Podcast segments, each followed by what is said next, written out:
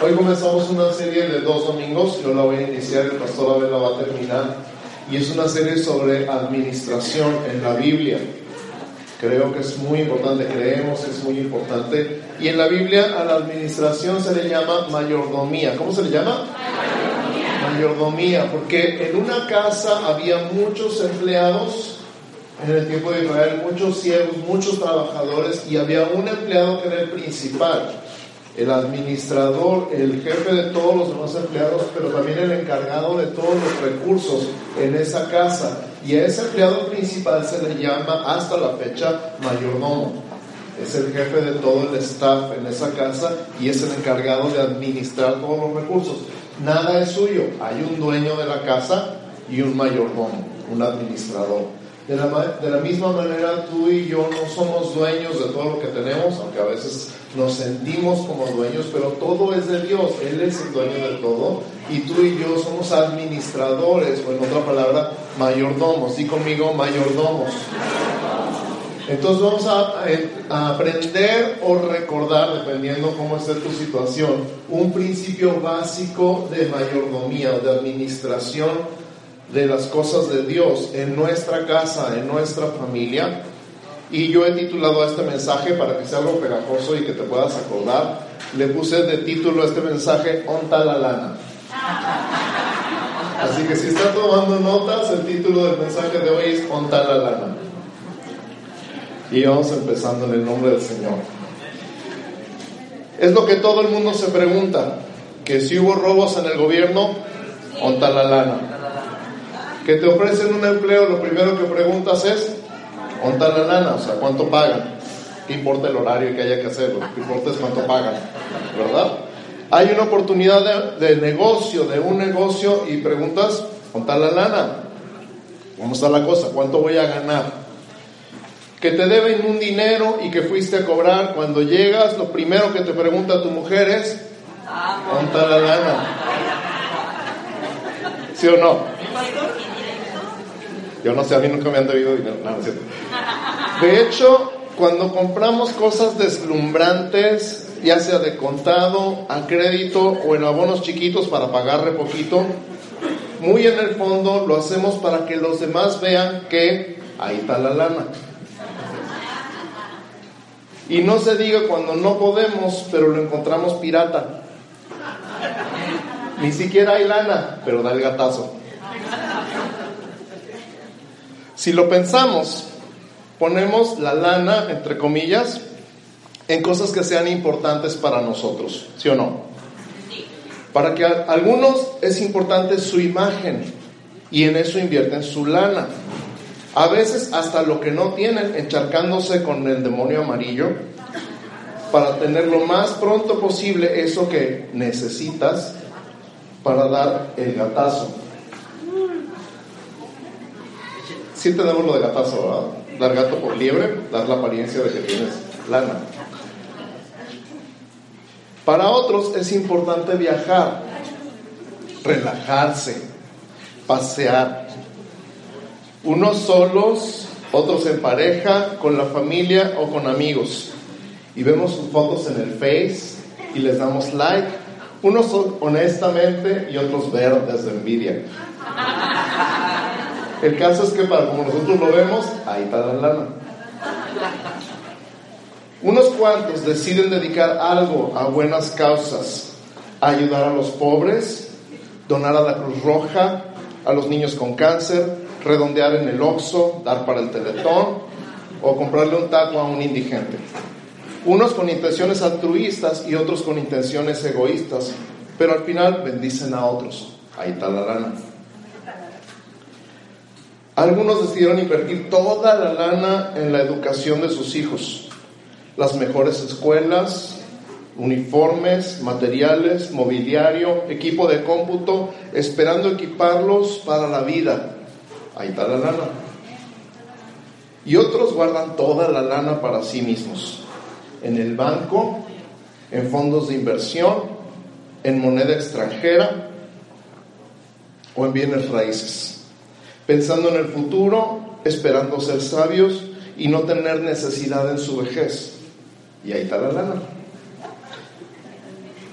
La pregunta es, ¿tú crees que Jesús tenga algo que decir acerca de dónde poner la lana? Voy a repetir la pregunta. ¿Tú crees que Jesús tenga algo que decir acerca de dónde poner la lana? Unos dicen que sí, otros dicen que no. Vamos a ver. Mateo capítulo 6, versos 19 al 21 van a ser nuestro pasaje clave del día de hoy. Mateo capítulo 6, versos 19 al 21. Mateo 6, 19 al 21 dice así, no os hagáis tesoros en la tierra donde la polilla y el orín corrompen y donde los ladrones minan y hurtan, sino haceos tesoros en el cielo donde ni la polilla ni el orín corrompen y donde ladrones no minan ni hurtan. Porque donde esté vuestro tesoro, ahí también estará vuestro corazón. Entonces vamos a desbaratar este pasaje un poquito en tres partes. La primera parte está en el verso 19 y nos dice, en otras palabras, que hay un tesoro terrenal y ese tesoro terrenal está sujeto a corrupción y a robo. ¿Alguien ha sido víctima de la corrupción alguna vez? ¿Por qué? Pues por la lana. ¿Alguien ha sido víctima de un robo alguna vez? ¿Qué le quitaron? Pues la lana. ¿Verdad? O eh, otra forma simbólica, un terreno, un carro, este, muebles, computadoras, pantallas, etcétera. Pero donde tenías invertido tu lana. Entonces, ¿qué pasa con el tesoro terrenal? Con lo que acumulamos aquí en la tierra está sujeto a corrupción y está sujeto a robo. Estas son las dos palabras que usa Mateo 6, 19. Quiere decir que todo lo que podamos invertir en esta tierra se gasta, se acaba, se rompe, pasa de moda, pierde su valor y depende de las circunstancias.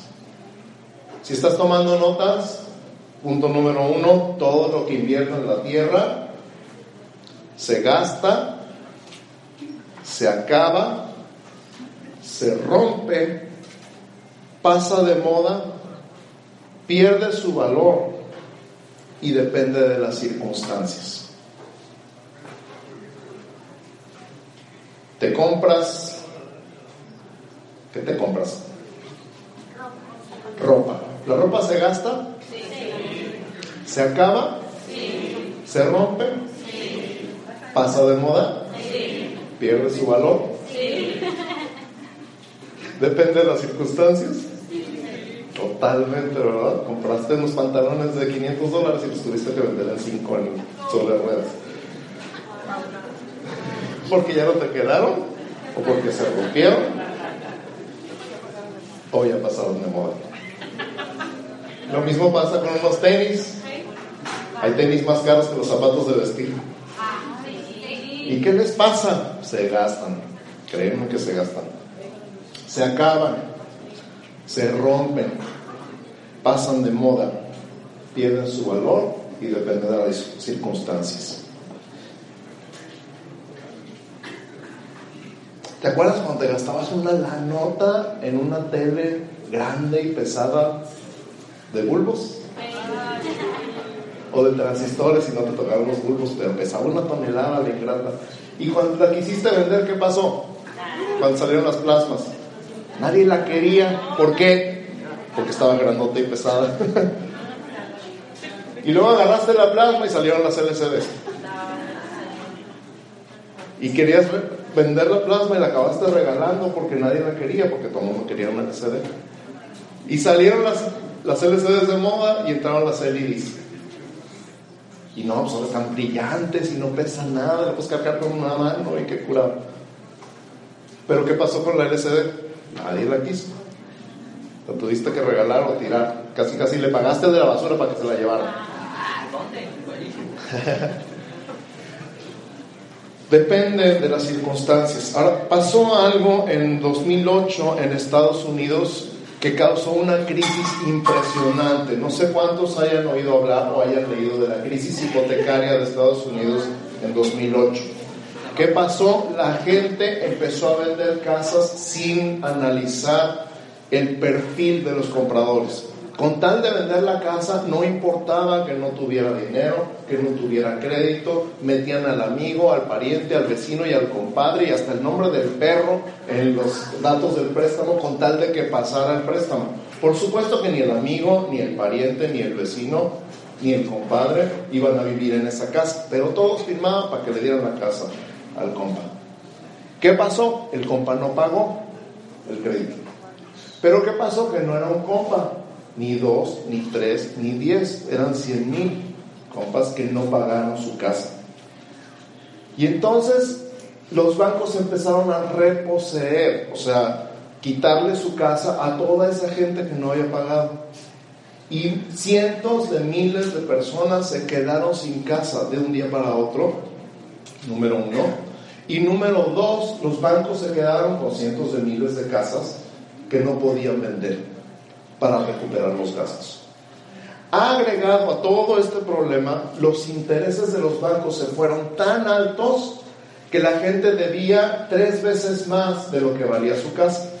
O sea que ni vendiendo su casa alcanzaban a pagar la deuda, porque era una deuda de interés variable. Pero los intereses se fueron a las nubes. Acto seguido, los bancos ya no le pueden pagar a sus empleados y empiezan despidos masivos en los bancos. Y esa gente que trabajaba en los bancos se queda sin la posibilidad de seguir pagando su casa. Y como un castillo de cartas, todo se viene abajo y entra una crisis económica espantosa en Estados Unidos en 2008, 2009, 2010, 2011, 2012 se empieza a querer levantar. Y por supuesto los políticos y los economistas y los banqueros y los vendedores de casas empiezan a hacer nuevas reglas para que no vuelva a pasar lo mismo. Pero empiezan a poner nombres diferentes al mismo juego. Y ahí va otra vez. Ya es un poquito más fácil comprar una casa en Estados Unidos. No sé aquí, la verdad no he investigado. Pero es la misma gata, nomás que revolcada. El punto es que la gente estaba segura que iba a poder pagar su casa y los bancos estaban seguros que todo el mundo iba a pagar esas deudas aunque hubiera cinco obligados solidarios en la misma casa. Pero todo se acabó de un día para otro. Hasta ese día todo el mundo decía que las bienes raíces eran las inversiones más seguras en el mundo. No hay pierde en las bienes raíces no había. De repente todo se vino abajo y las casas perdieron su valor, los terrenos perdieron su valor y no había nadie que pudiera comprar o recuperar su inversión. Miles perdieron los ahorros de su vida. Y me recuerda esto, no se hagan tesoros en la tierra,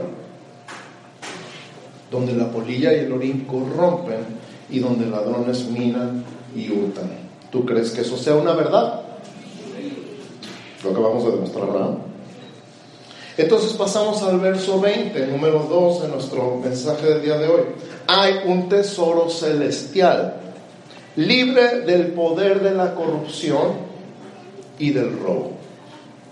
Voy a repetir, hay un tesoro celestial, libre del poder de la corrupción y del robo.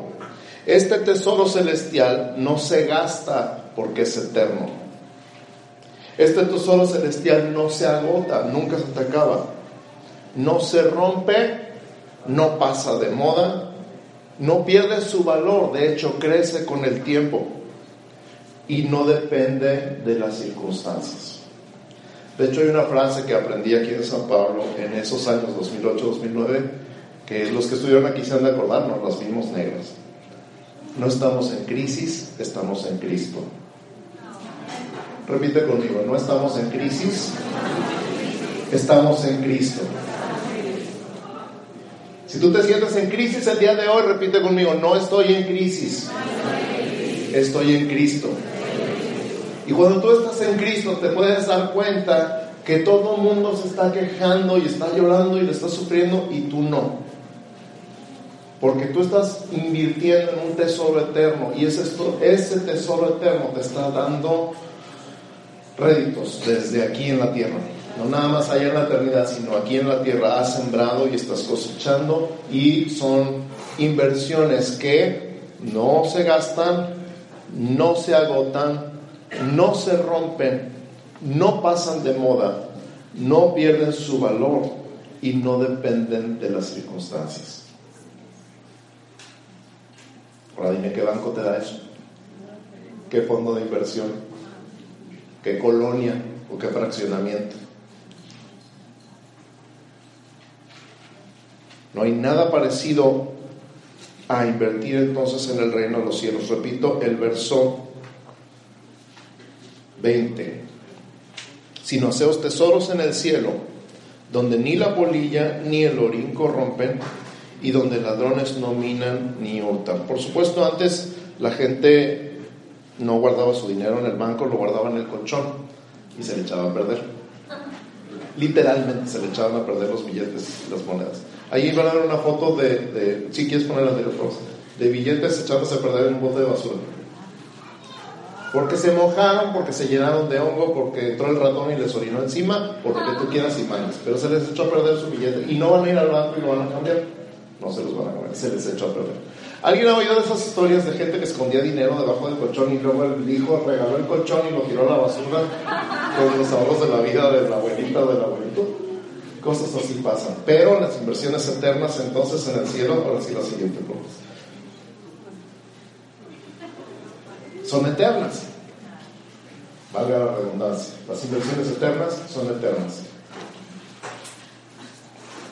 Repite conmigo, no se gasta, no se agota, no se rompe, no pasa de moda, no pierde su valor y no depende de las circunstancias.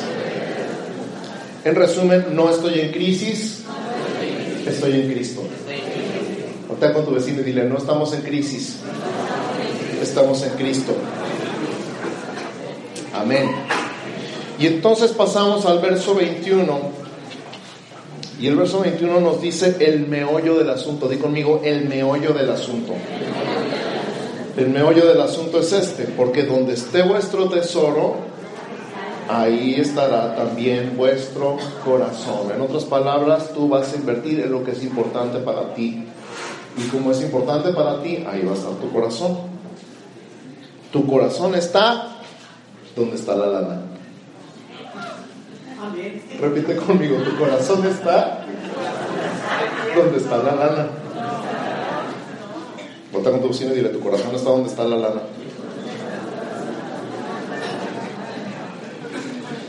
Entonces, llegamos a esta conclusión. Dios no está interesado en tu lana. Dios no está interesado en tu lana. Él es el dueño de todo. De hecho, Él es el que tiene toda la lana. Salmo 24, 1. Si estás tomando notas, Salmo 24, 1 dice, de Jehová es la tierra y su plenitud, el mundo y los que en él habitan. Vamos a desmenuzar esto tantito. Toda la tierra es de Dios, todo el planeta Tierra es de Dios. Por lo tanto, todo su plenitud quiere decir todo el oro que hay en la tierra, en todas las minas de todo el mundo, es de Dios. Toda la plata que hay en todo el planeta Tierra, en todas las minas de todo el mundo, es de Dios. Todos los diamantes que pueda haber en todas las minas de todo el mundo son de Dios. Cualquier mineral que se te ocurra nombrar, que puedas encontrar en cualquier parte de la tierra, es de Dios.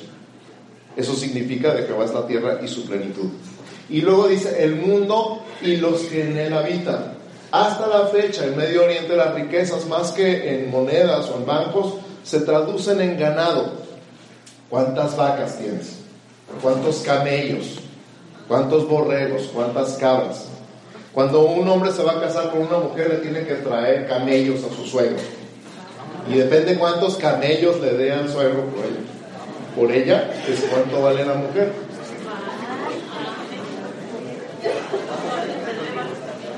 Ya sé que están pensando, qué bueno que no vivimos en Medio Oriente.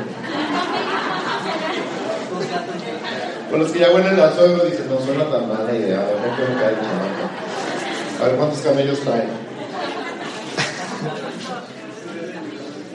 Pues todos los camellos son de Dios. Todas las vacas son de Dios. Todos los borregos y las cabras y los puerquitos y las gallinas son de Dios. Todo es de Dios. Salmo 24.1. De Jehová es la tierra y su plenitud, el mundo y los que en él habitan. Si te queda de casualidad una duda, escucha lo que dice Ageo capítulo 2, verso 8. Uno de esos libros que te brincas ahí entre tu lectura de la Biblia en un año. Ageo 2, 8 dice, mía es la plata y mío es el oro, dice Jehová de los ejércitos. ¿Has escuchado a gente que dice, no, pues es que Dios es el dueño de todo el oro y toda la plata? Dice, ay, eso no está en la Biblia. Sí está. Ageo 2.8. Si estás tomando notas, es Ageo 2.8. Dios es el dueño de todo el oro y de toda la plata. En el término que estamos mencionando el día de hoy, de toda la lana.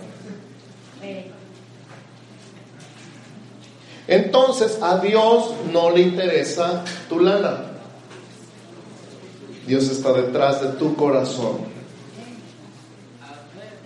Repito, a Dios no le interesa tu lana, Dios está detrás de tu corazón. Proverbios 23, 26, si estás tomando nota, Proverbios 23, 26 dice, dame, hijo mío, tu corazón y miren tus ojos por mis caminos. Fíjate qué bonito se lo dice, qué bonito te lo dice el día de hoy.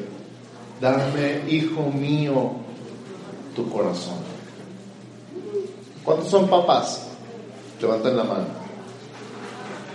Cuando dicen a su hijo, hijo mío, lo dicen con, con amor, con coraje, con angustia. Normalmente con amor, ¿verdad? No es que llega a las 3 de la mañana y no sabes dónde anda, hijo mío. Normalmente lo dices con amor, hijo mío, y luego si lo vas a decir, dame, pero ¿qué te está pidiendo? Tu corazón. Repito e insisto, a Dios no le interesa tu lana, a Dios le interesa tu corazón. Dame, hijo mío, tu corazón. Miren tus ojos por mis caminos. Te voy a dar otro ejemplo. En Hechos capítulo 8, cuando Pedro y Juan visitaron la iglesia que comenzaba en Samaria, oraron por la gente, les impusieron las manos y la gente recibía el Espíritu Santo. No sabemos si se caían o no se caían o si hablaban en lenguas, o si gritaban, o si cantaban, o si se reían, no sabemos. Nada más sabemos que recibían el Espíritu Santo. Resulta que un ilusionista asistía a esas reuniones y se dio cuenta que cuando los discípulos les ponían las manos, ellos recibían el Espíritu Santo, cualquier señal visible que, que expresaran, que manifestaran. Y entonces les ofreció lana para que él pudiera hacer lo mismo. Para que cuando yo ponga las manos encima de alguien se caiga. O sea, te doy una lana y me enseñas a tumbar gente. No, te doy una lana y, me enseñas cómo hacerle para que yo ponga las manos y empiecen a orar en lenguas. Y esta es la respuesta de Pedro. Quiero que la escuches muy bien. Pedro le contesta, Hechos 8, versos 20 al 23. Si estás tomando notas, Hechos 8, del 20 al 23. Entonces Pedro le dijo, tu dinero perezca contigo porque has pensado que el don de Dios se obtiene con dinero. No tienes tu parte ni suerte en este asunto porque tu corazón no es recto delante de Dios. Arrepiéntete pues de esta tu maldad y ruega a Dios si quizá te sea perdonado el pensamiento de tu corazón. Porque en hiel de amargura y en prisión de maldad veo que estás. Qué impresionante está este pasaje. Nos habla del meollo del asunto. A Dios no le interesa la lana, a Dios le interesa tu corazón. Si aún llegaste a pensar que podías comprar algo del favor de Dios con lana, estás igual que Simón, el mago. Si alguna vez llegaste a pensar que dando lana, te acercabas más a Dios. Estás igual que Simón. Ese no era el punto, el punto era tu corazón. Desde el principio Dios ha estado detrás de tu corazón. Lo que pasa es que Él sabe que donde está tu lana, está tu corazón. Él sabe que tú pones tu lana donde está tu corazón y que ahí se queda tu corazón.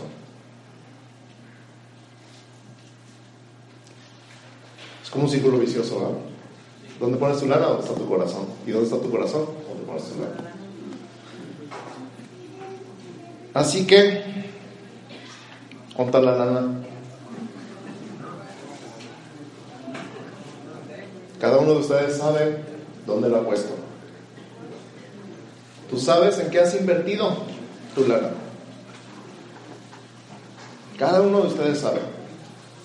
La pregunta es contar la lana. El consejo de la palabra de Dios es que inviertas en el reino de los cielos. ¿Por qué? A ver, piensa. Porque es eterno, no se desgasta, no se acaba. Es eterno, no se desgasta, no se acaba. Más que eso, ahí va a estar tu corazón. O sea, a ti te conviene porque es eterno, no se desgasta, no se acaba, no se rompe, no pasa de moda y no depende de las circunstancias. Pero Dios está interesado en que tú inviertas en el reino de los cielos porque ahí va a estar tu corazón. Tu corazón no va a estar en tu casa, tu corazón no va a estar en el banco, tu corazón no va a estar en la educación de tus hijos, tu corazón no va a estar... Y no es, no es que sea malo, ¿ok? Nada de eso. Ni estamos diciendo otra cosa. El punto es, y el meollo del asunto es tu corazón. ¿Dónde está tu corazón? No se trata entonces de vender todo, darlo a la iglesia e irse al cerro a esperar el arrebatamiento. No estamos diciendo eso. Se trata de vivir con una mentalidad del reino de los cielos.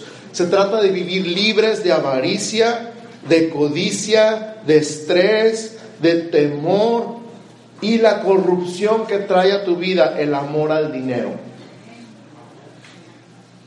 Se trata de vivir siempre dando gracias a Dios por las cosas materiales que nos ha prestado, porque son prestadas, y siempre pensando cómo esas cosas materiales pueden servir para su gloria.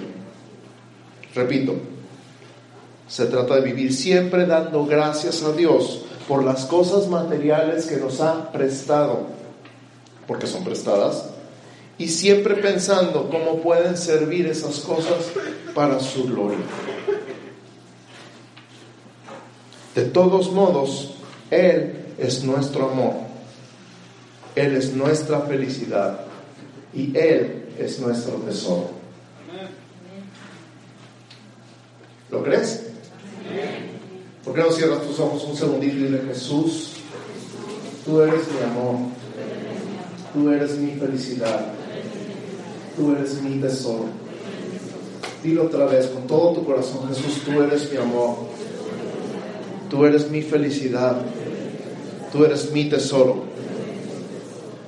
Dilo otra vez en tus propias palabras, Jesús, mi amor, Jesús, mi gozo, mi alegría, mi paz, mi felicidad, mi plenitud, mi tesoro, mi amado Jesús.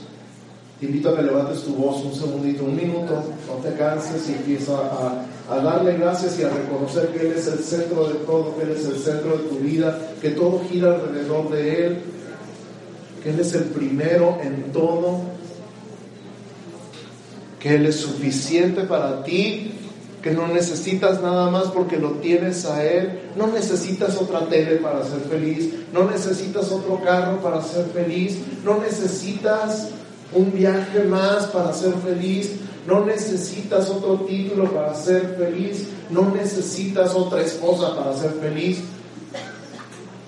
Necesitas a Jesús. Necesitas poner a Jesús en el centro de tu vida. Necesita Jesús ser tu tesoro. Necesita Jesús llenar tu vida. Porque el vacío que hay en muchos corazones solamente puede ser llenado por Jesús.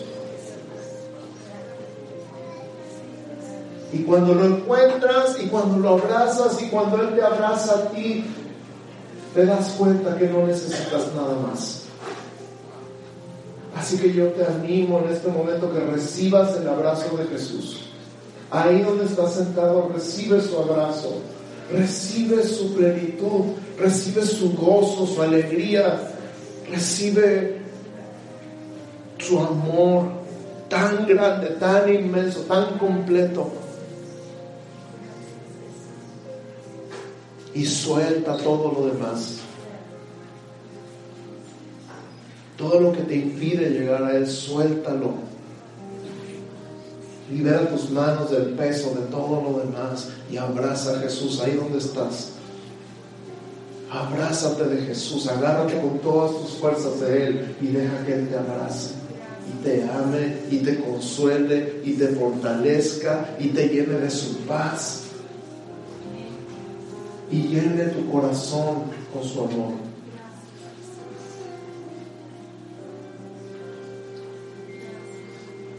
Porque lo único que Él anhela es tu corazón.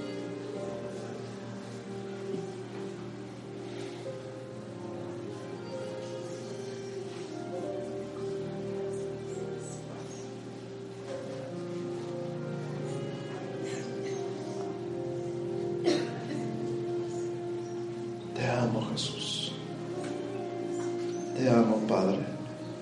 Te adoro. Tú eres el centro de todo.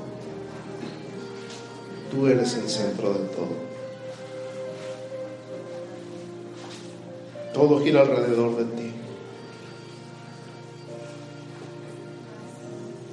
Mi vida gira alrededor de ti. Mi tiempo, mi dinero, mi energía, todo lo que tengo, todo lo que soy es tuyo, Jesús.